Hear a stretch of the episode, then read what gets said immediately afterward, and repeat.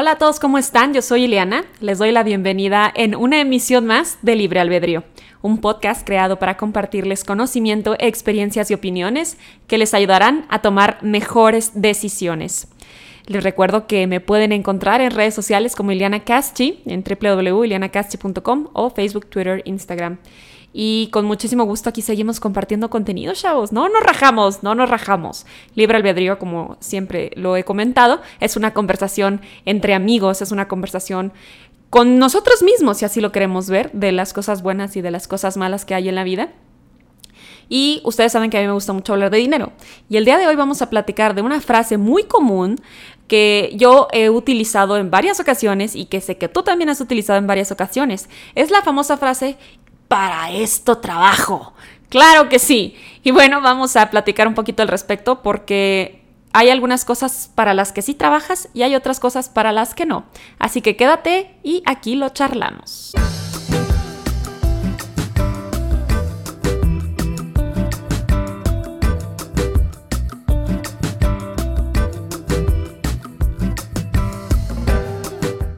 Pero antes de continuar, este podcast está disponible en Spotify, en Apple Podcast y en YouTube para que por favor vayan y se suscriban, ya sea que quieran escuchar el formato de audio o que me estén viendo. Saludos a los que me están viendo directamente en YouTube. Pueden verlo o escucharlo en estas plataformas. Les agradezco que se suscriban y le compartan este contenido a más personas que les pueda ser de utilidad. La hemos aplicado muchísimas veces al momento de que vamos a realizar una compra que puede salirse de la rutina, que puede ser una cantidad alta o que simple y sencillamente no la teníamos contemplada, pero se nos presenta una oportunidad y bueno, pues para esto trabajo, ¿no? Órale. Y tras tarjetazo, damos parte de nuestros ahorros, etc., etc. Y bueno, ¿de dónde viene esta frase o por qué tenemos esta frase de para esto trabajo? Cuando a nosotros nos inculcan que tenemos que entrar en la vida laboral o vida adulta y que tenemos que entrar a esta vida laboral donde nos dicen que pues básicamente ya nos tenemos que valer por nosotros mismos y que el dinero que vamos a ganar dependerá pues del trabajo que hagamos y de eso va a depender el estilo y la forma de vida que tenemos.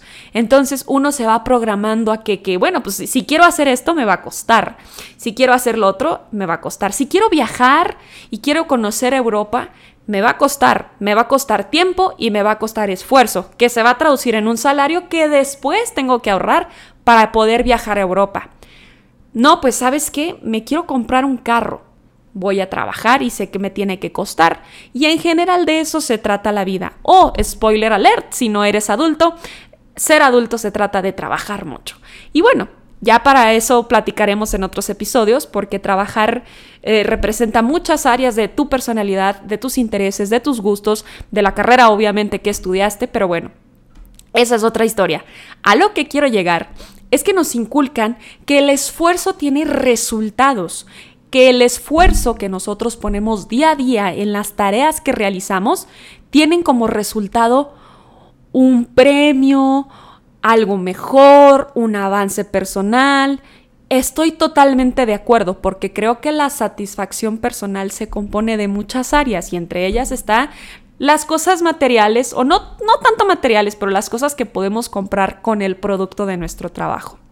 Hasta ahí vamos bien.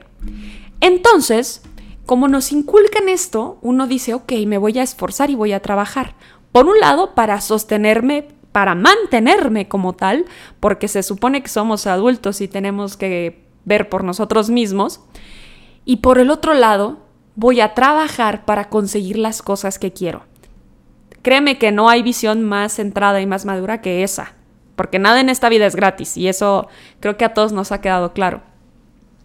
Entonces, en el momento en el que tú empiezas a trabajar y ves que la vida laboral obviamente tiene muchas aristas, entre ellas esfuerzos, sacrificios, tiempo, aprendizajes, preparación, estrés. Eh, también hay muchas gratificaciones, hay mucho aprendizaje. Ah, la vida laboral se compone de muchas cosas, pero obviamente representa algo muy importante, sobre todo para quienes trabajamos, y se vuelve nuestro día a día.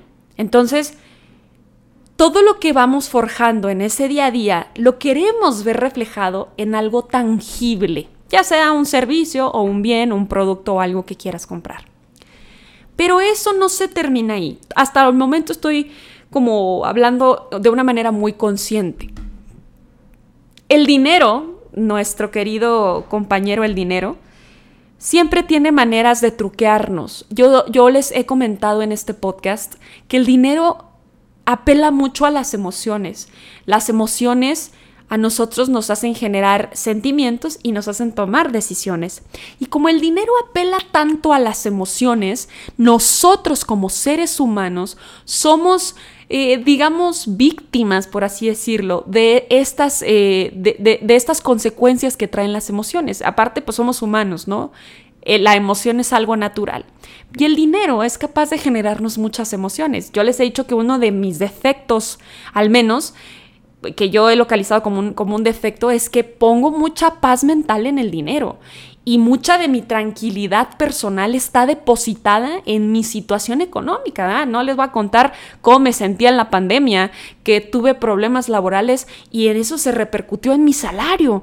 No les voy a, no les voy a contar de muchas historias que, que me ha tocado vivir a lo largo de mi vida o que he visto. Entonces, el dinero es una parte muy emotiva de nuestra vida y de nuestras decisiones. Y por eso, cuando queremos comprar algo, pensamos a través de las emociones de lo que conseguir esa cosa nos va a producir. Vamos a suponer que vas caminando por el centro comercial y ves un celular nuevo. Un celular que muy probablemente no necesitas. Ojo, ojo, ojo, estoy hablando de compras no planeadas, ¿eh? O sea, si tú te organizaste, ahorraste, te enfocaste en comprar ese celular, adelante, ¿sí? pero estamos hablando de, complas, de, de complace, de compras pues que no están dentro del radar.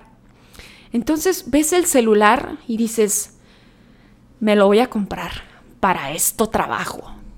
Y me fui con algo alto, ¿eh? porque yo, yo he dicho esa, esa frase hasta para comprarme este, una cerveza cara o un vino caro, ¿eh? o sea, estoy hablando que esa frase aplica en muchas situaciones. Y decimos, para esto trabajo y vas, vas y te lo compras. Luego, ¿qué sucede? Ok, tal vez no te representa un desequilibrio económico, pero tal vez sí. El problema es que ahorita ya no tienes ese dinero, que sí lo vas a necesitar en otra situación, que no tenías planeado gastarlo, y lo más importante, que ya te genera un compromiso de pago. Vamos a suponer que, bueno, pues metí el tarjetazo, pues ahora tengo que, tengo que trabajar para pagarle a la tarjeta. Entonces es bien importante, cuando nosotros decimos para esto trabajo, sí, Trabajas para darte tus gustos, para vivir bien, para que tengas tranquilidad. Pero no solamente que trabajas para eso, trabajas para no tomar malas decisiones y no tomar decisiones aceleradas. A lo que quiero llegar es lo siguiente. Cuando comprometemos nuestro dinero por adelantado sin una planeación, puede ser un arma de dos filos. Entiendo que la emoción y la satisfacción que te causa en ese momento, tener eso que te compraste, vale mucho la pena. Al menos hablo por mí. Pero también representa un compromiso y una nueva planeación para reponer o pagar ese dinero que ya no tienes. Ahora, algo bien importante. Tú trabajas para ti. Eso me queda claro porque yo trabajo para mí. Yo trabajo por mí y trabajo para mí. Y estoy totalmente de acuerdo que el enfoque que le des a tu administración del dinero seas tú. Tú eres la prioridad en tu vida. Pero es bien importante que no por tener esa prioridad en mente empieces a gastar tu dinero de una manera desmedida. Ay, Elena, para esto trabajo. Me queda claro, yo también trabajo para poder darme la vida que yo quiero. Pero ¿qué va a pasar cuando me quede sin ese trabajo y luego me quede con esas cosas endeudada? Y no me quiero ir tan drástica, ¿verdad? Pero sí me gustaría invitarte a que hicieras una mejor administración de tus gastos.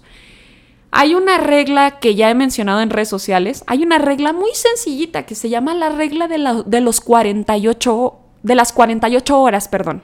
Esta regla de las 48 horas Quiere decir que vamos a suponer que estás navegando en Amazon, ahí en tu celular o en tu tablet, y ves un artículo que no tenías pensado comprar, pero que te representa pues bastante satisfacción tenerlo. Entonces dices tú, ok, lo voy a poner en mi listado de compras, lo voy a poner incluso en el carrito. Y lo que voy a hacer es que me voy a esperar 48 horas para realizar esa compra. Entonces, después de 48 horas, si yo todavía decido que lo quiero, que lo necesito, que sí me lo voy a comprar, ya medio hice cálculos económicos, Ah, bueno, entonces en ese caso sí realiza la compra. Pero a mí personalmente sí me ha pasado que después de 48 horas, pues eh, mira, la neta no. La neta, pues no. O sea, me voy a esperar. O sea, igual y sí, pero ahorita no. Sí lo voy a comprar, pero no. O, bueno, sí lo quiero, nada más que me voy a hacer una buena planeación financiera para poder comprármelo. Eso te va a ayudar a tomar una mejor decisión, sobre todo en estas compras compulsivas. Porque a veces uno está eh, utilizando, curiosamente, las compras para alguna cuestión emocional, para, reparar alguna cuestión emocional. Y entonces decimos, ah, me voy a ir de compras. Y ah, me compré esto, acabo por este trabajo, ¿no? Sí. Pero trabajas para otras cosas, no solamente para compras compulsivas. Y el dinero, pues no se multiplica, ¿no? O si se multiplica, pues díganme cómo. Pero sí es bien importante que sepas y que entiendas que las compras compulsivas o las compras que no son, digamos así, pensadas, pues no es precisamente lo que necesita tu cartera. Yo he realizado compras de este tipo muchas veces. ¿Y saben qué otro engaño importante hay que mencionar? Uno dice, no, pues es que no me gasté algo, en eh, mucha cantidad de dinero, esto me salió muy barato. Digo, para esto, para esto trabajo, ¿no? Y ese me sale muy barato lo replicas varias veces. Entonces aquí el problema no es, no es que estás comprando un objeto muy caro, es que estás comprando muchos baratos. Entonces, aunque estés pensando en tu mente, ah, es poquito, ah, es poquito, ah, es poquito, obviamente el acumulado ya te va a pegar. Y ese acumulado le va a pegar a tus ganas de seguir trabajando. ¿ah? Entonces, a lo, que, a lo que quiero de llegar es que seamos conscientes de las cosas que nos decimos a nosotros mismos. El para este trabajo a veces resulta ser muy engañoso y resulta ser un engaño directo a nuestra cartera y que lo vamos a, lo vamos a pagar, ¿no? Lo vamos a impactar directamente ahí. Es importante eh, que cada uno tenga una buena administración de su sueldo, que de cada quien o de sus ganancias, no sé en qué esquema de trabajo estés, si tienes ahorros, si no los tienes, pero trabajas no solamente para darte gustitos, trabajas para llevar una vida equilibrada, trabajas porque tienes ciertas metas y las quieres cumplir. Entonces a lo que quiero llegar es, trabajamos para estar bien, no gastemos ese dinero en cosas malas. Y bueno, pues eh, este fue un episodio a lo mejor un poco más breve de los anteriores, pero es algo que quería compartirles y espero que les haya gustado. Me gusta mucho platicar de dinero, yo siempre les he dicho y siempre he puesto la premisa de que cuando hablo de dinero y elijo tanto este tema, es porque yo he cometido muchos errores con el dinero y lo sigo cometiendo, no por nada elegí este tema en este momento. Eh, pero lo sigo cometiendo y quiero seguir aprendiendo. Quiero seguir aprendiendo con ustedes y compartiéndoles lo que yo voy aprendiendo y también escuchar su retroalimentación, eso también me ayuda mucho.